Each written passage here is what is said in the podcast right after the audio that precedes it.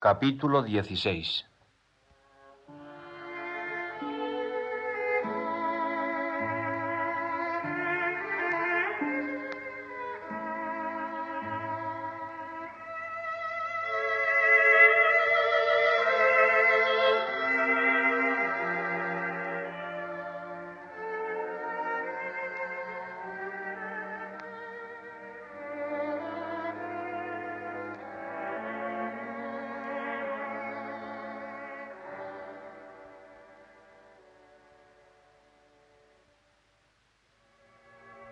asistencia generosamente prestada por los jóvenes del oratorio a los atacados por el cólera hizo que se les conociera y apreciase por la ciudad.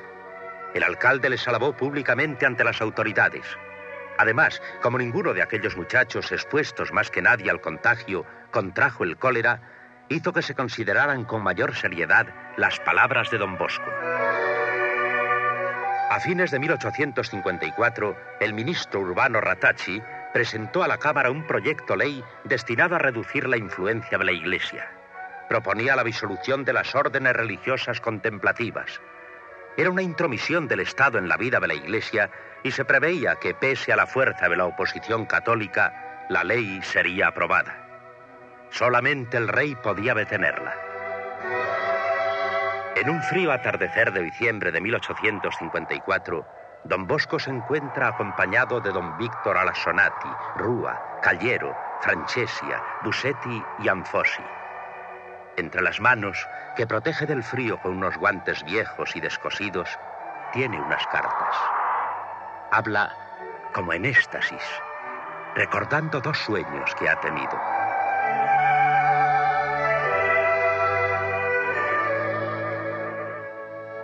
Hace cinco días os conté ese sueño tan extraño que tuve. Ah, ¿Recordáis el el- lacayo vestido de rojo que se le apareció en el patio gritando Gran funeral en la corte. Sí, ¿Ese? Sí, sí, Ah. ese mismo. Y anoche se repitió.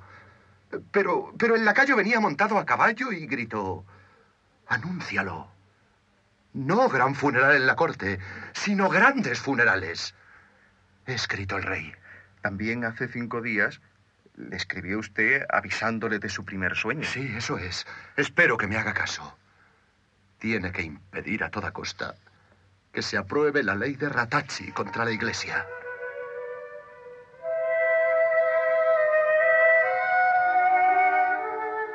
Y ocurrió el gran funeral en la corte. El 5 de enero de 1855, la reina madre María Teresa cae gravemente enferma y muere el 12 de enero. El 20 de enero administran los últimos sacramentos a la reina María Adelaida, esposa del rey, quien hace 12 días ha dado a luz un niño. El niño muere el 17 de mayo. El 11 de febrero muere el príncipe Fernando de Saboya, duque de Génova, hermano del rey. Los clérigos del oratorio, los únicos que conocían los sueños y las cartas enviadas al rey, estaban estupefactos al ver cumplidas las profecías de don Bosco. El rey Víctor Manuel II estaba furioso contra don Bosco y bajó dos veces a Baldoco para hablar con él. La ley de supresión pasó de todos modos por la Cámara y el Senado y finalmente la firmó el rey el 29 de mayo. Fueron cerradas 334 casas religiosas que hospedaban 5.456 miembros. Roma publicó la excomunión mayor, cuyo levantamiento está reservado al Papa contra autores, instigadores y ejecutores de la ley. El 25 de marzo de 1855, fiesta de la Anunciación, en la pobre habitación de don Bosco se desarrolla una ceremonia sin ninguna solemnidad. Acompañado de Miguel Rúa, que está de rodillas delante del crucifijo, don Bosco le habla de las conferencias que ha dado a sus clérigos durante un año.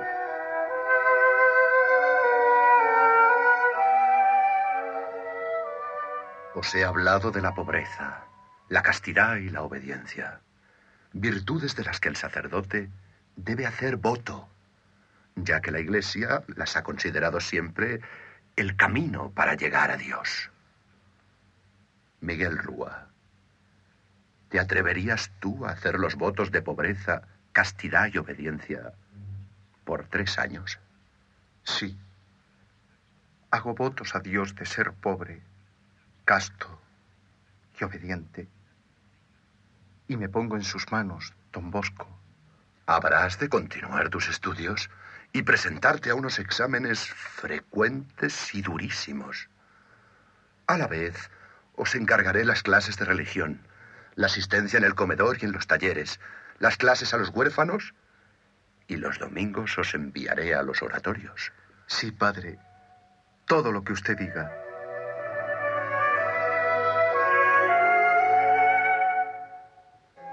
No hay ningún testigo.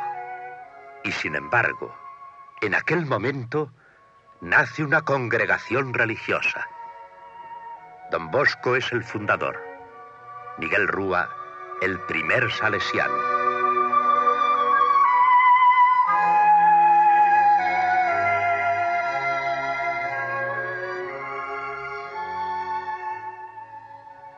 El oratorio del Ángel Custodio se quedó de improviso sin director y don Bosco nombró a Miguel Rúa.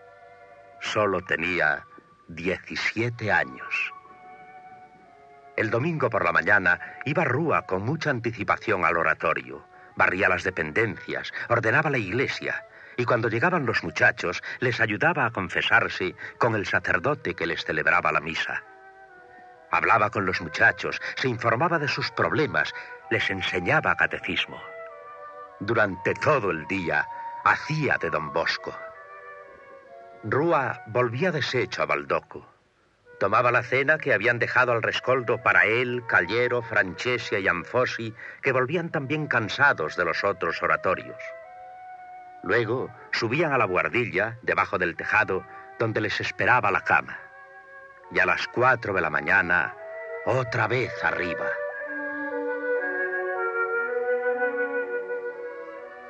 Vamos, va, vamos, levantaros. Ay, estoy muerto de cansancio. Va, que ya es la hora, levantaros. Pero, pero ¿cómo, Callero?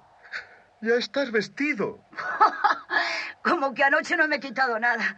Llegué tan cansado que me senté en la silla. Y me quedé dormido con los calcetines en la mano. El agua de la palangana está hecha hielo. Como siempre. Bueno, hay que tener valor. Abre la ventana.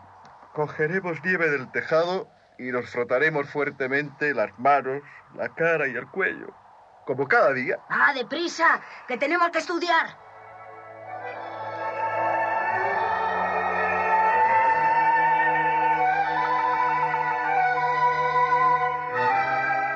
Los muchachos, en aquella guardilla pegada al tejado, sin ningún tipo de calor, estudiaban envueltos en mantas. Franchesia cincelaba versos latinos, Callero componía ejercicios musicales y Rúa estudiaba hebreo. En el mes de noviembre de 1855, don Bosco puso toda la enseñanza media en casa. Franchesia, además de las otras ocupaciones, adquirió la de profesor de literatura. Rúa la de matemáticas y Callero la de música.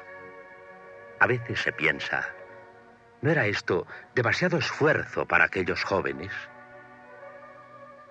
Juan Callero murió siendo cardenal a los 88 años. Miguel Rúa, superior general de la congregación salesiana, vivió hasta los 73. Juan Franchesia, latinista de fama europea, alcanzó los 92 años. Don Bosco sabía que el trabajo, aunque duro, no le sabía de matar jóvenes.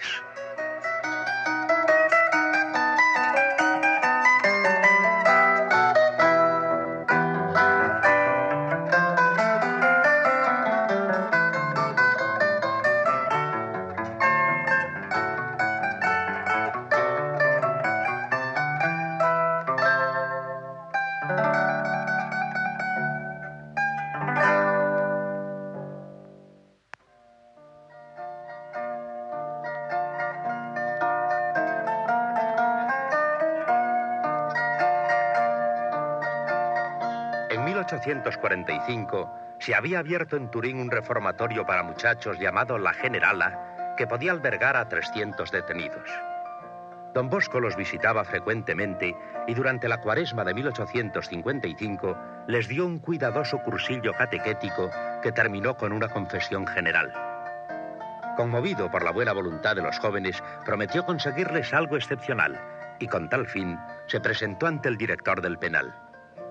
Este, sorprendido por su propuesta, le envió a ver al ministro del Interior Ratachi.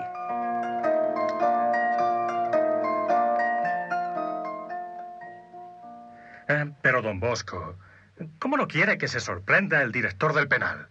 Un paseo hasta Estupinille con esos pequeños delincuentes es arriesgarse a todo. Le digo y le repito que yo me hago responsable de todo, ministro Ratazzi. Y por favor, no se le ocurra mandar a un solo guardia. Quiero que sea de verdad un paseo para esos pobres chicos. Ah, bien, mire, ya se lo he prometido y cumpliré. Pero recuerde lo que ha prometido usted. Si uno de esos chicos escapa... Me quedaré yo en la cárcel. Pero no habrá oportunidad de que eso ocurra. Se lo aseguro.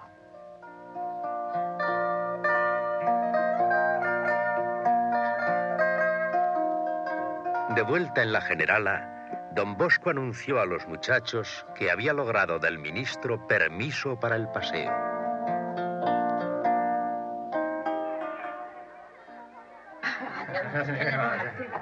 He dado mi palabra de honor de que del primero al último os portaréis bien. Que ninguno intentará escapar. He logrado que el ministro me prometa no poner ni un solo guardia. Pero ahora os toca a vosotros darme vuestra palabra. Bastaría que uno solo huyera para que yo quedara deshonrado. ¿Puedo fiarme de vosotros? Sí, desde luego que sí, yo lo creo. No nos jugaremos.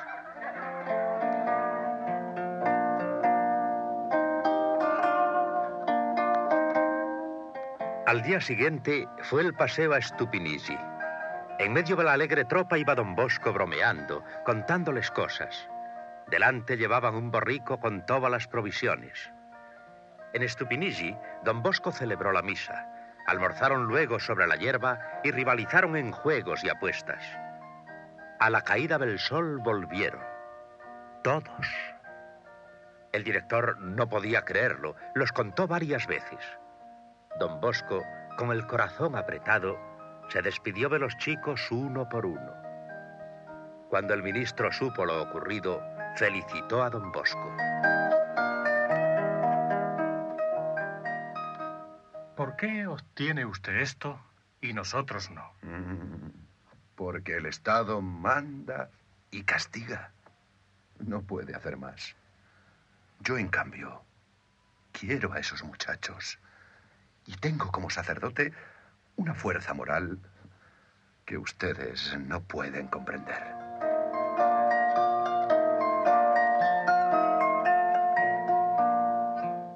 Don Bosco predicaba a los muchachos y les hablaba de la santidad.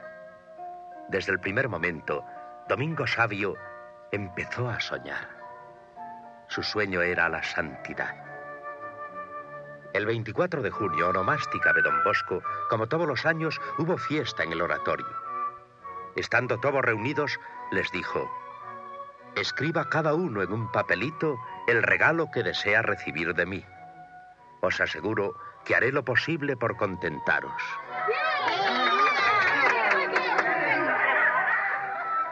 En los papelitos, don Bosco encontró peticiones de todo tipo. Hasta las hubo tan extravagantes como la del que pedía 100 kilos de turrón para todo el año. En el de Domingo Sabio solo había cuatro palabras. Ayúdeme a ser santo. Don Bosco tomó en serio aquellas palabras.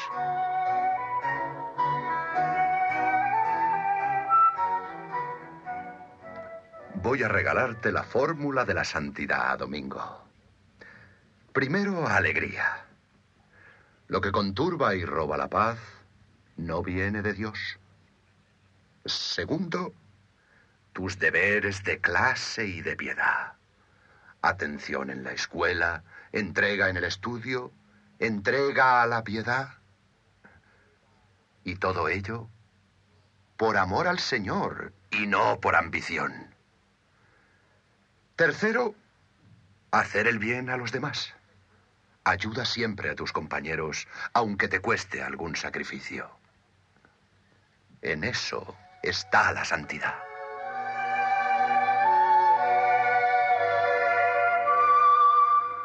Después de las vacaciones escolares de 1855, al regresar los muchachos en octubre al oratorio, don Bosco, al ver a Domingo Sabio, se quedó preocupado. Los ojos hundidos y brillantes, el rostro pálido y demacrado, decían bien a las claras que la salud de Domingo no era buena. Don Bosco decidió tomar alguna precaución.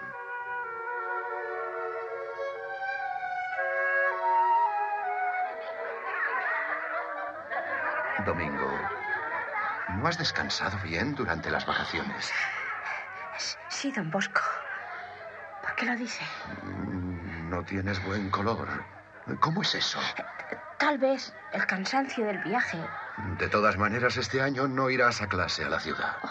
pero- Salir con la lluvia y la nieve no te iría bien. Yo. Darás clase con Francesca aquí en la casa. Así podrás descansar un poco más por la mañana. Y modérate en el estudio. La salud es un don de Dios y no debemos gastarla. Sí, don Bosco. Pero. Ayúdeme a hacerme santo. Deprisa.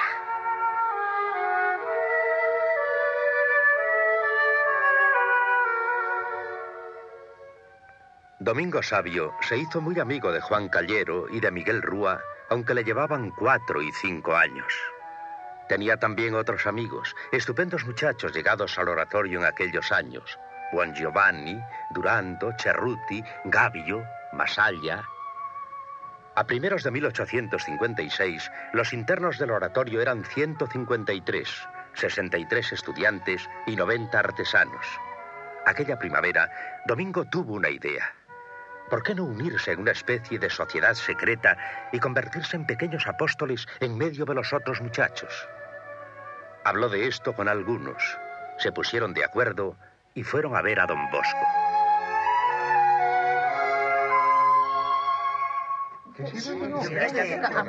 Bueno, calmaros. Habla tú, Domingo, que dicen que has sido el de la idea. Ya me habéis explicado lo de vuestra sociedad. ¿Y cómo la llamaríais? Compañía de la Inmaculada. Ya lo hemos hablado y- y estamos todos de acuerdo. Tenemos mucho que hacer.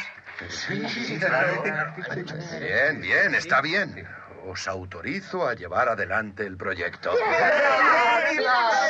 Pero no precipitéis las cosas.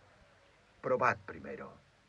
Haced un pequeño reglamento y luego ya hablaremos. Lo de lo del reglamento ya lo pensamos. Y nuestra asamblea encargó a tres de los inscritos el redactarlo. Ah, sí. ¿Y quiénes serán los encargados de hacerlo? Miguel Rúa, José Bongiovanni Ujú. y yo.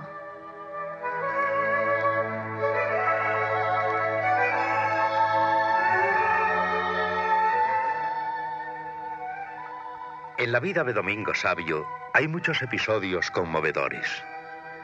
Cierto día, un muchacho había llevado al oratorio una revista ilustrada con figuras poco decentes. Enseguida le rodearon varios compañeros que miraban y reían alegremente. También Domingo se acercó. Cuando vio de qué se trataba, arrancó de las manos del propietario la revistilla y la hizo pedazos. ¿Cómo traes esto al oratorio?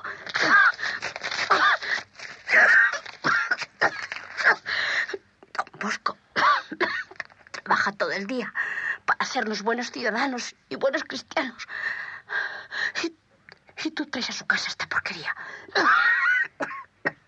Esta- estas figuras ofenden al Señor y no deben entrar aquí.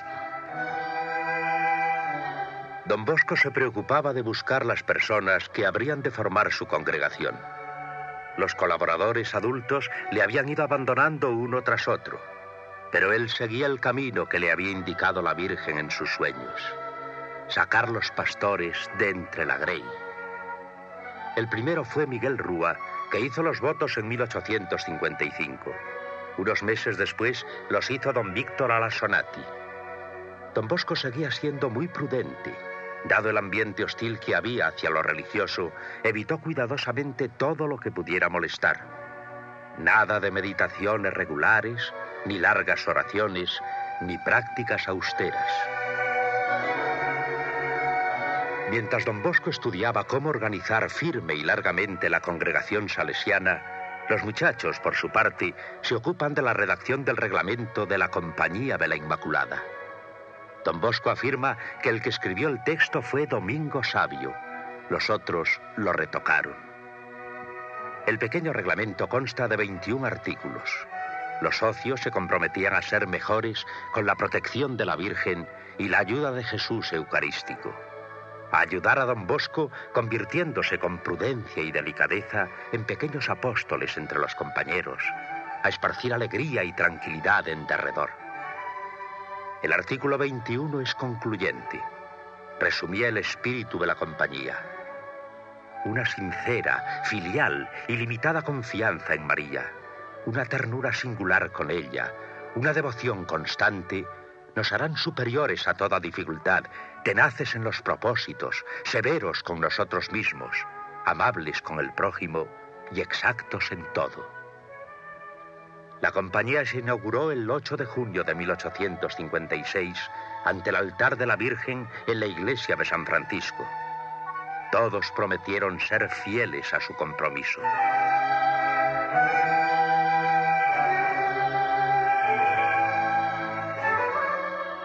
Durante la cuaresma de aquel año 1856, don Bosco volvió a preocuparse por la salud de Domingo Sabio. Así que lo llamó aparte para hablar seriamente con él.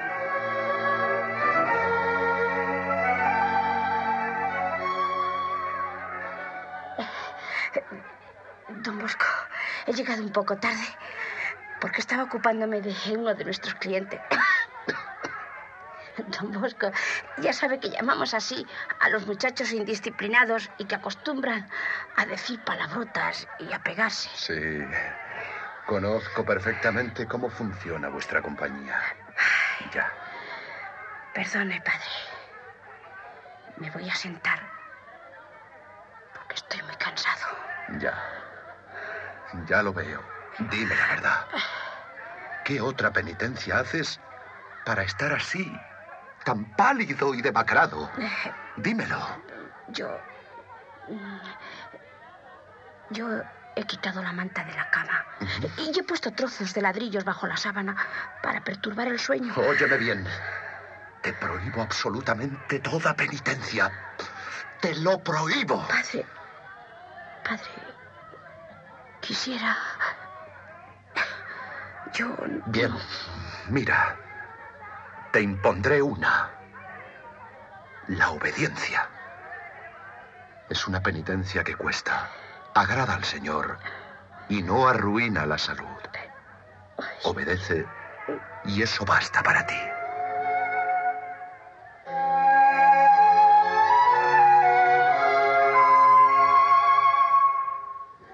El 15 de noviembre de 1856, mamá Margarita cae gravemente enferma. Una violenta pulmonía que inmediatamente se manifiesta mortífera para sus 68 años gastados por el exceso de trabajo. Junto al lecho de la buena mujer se alternan los clérigos de don Bosco, los muchachos, su hijo José, que ha venido de Ibequi con los nietos mayores, y muchos buenos amigos, como el teólogo Borel, su confesor desde que vino a Turín.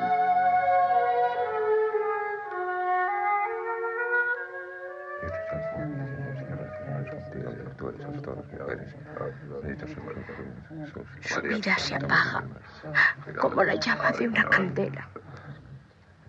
Todos acudíamos a ella para pedirle de comer, para mostrarle un roto en los pantalones, para apoyarnos espiritualmente. Estaré junto a ella un poco más.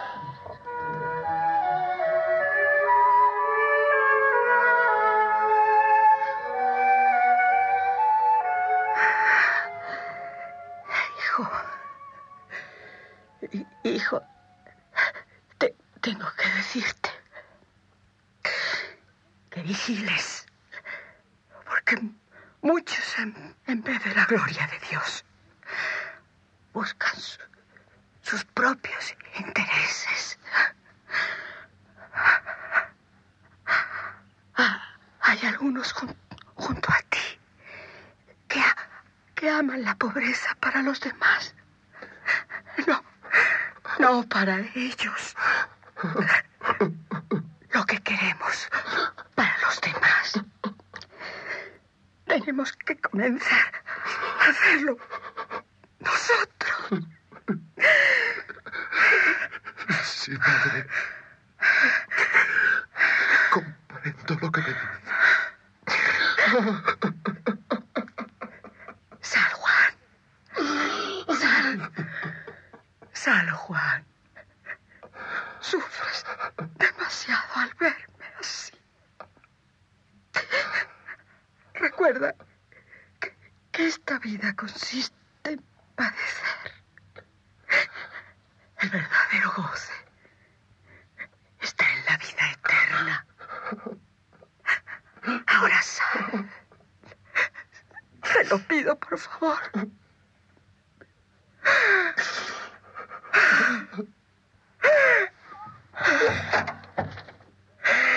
Reza por... Reza por mí. Pero, madre. Bien. Iré a rezar. Don Borel. Ya está usted aquí con el viático. Estoy dispuesta.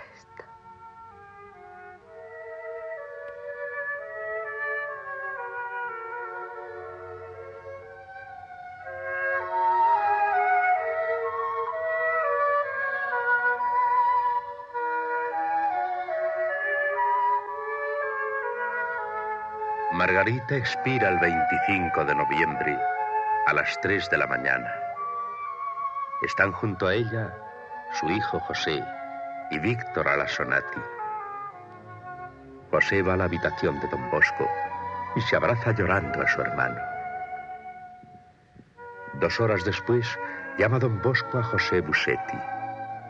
Es el amigo de los momentos más amargos, el único ante quien no tiene vergüenza de llorar. Va a celebrar la misa por su madre en la cripta del santuario de la Consolata.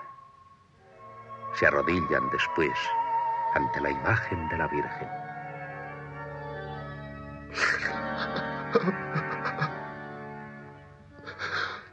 Ahora mis hijos y yo nos quedamos sin madre en la tierra. Quédate a nuestro lado. Haznos tú de madre.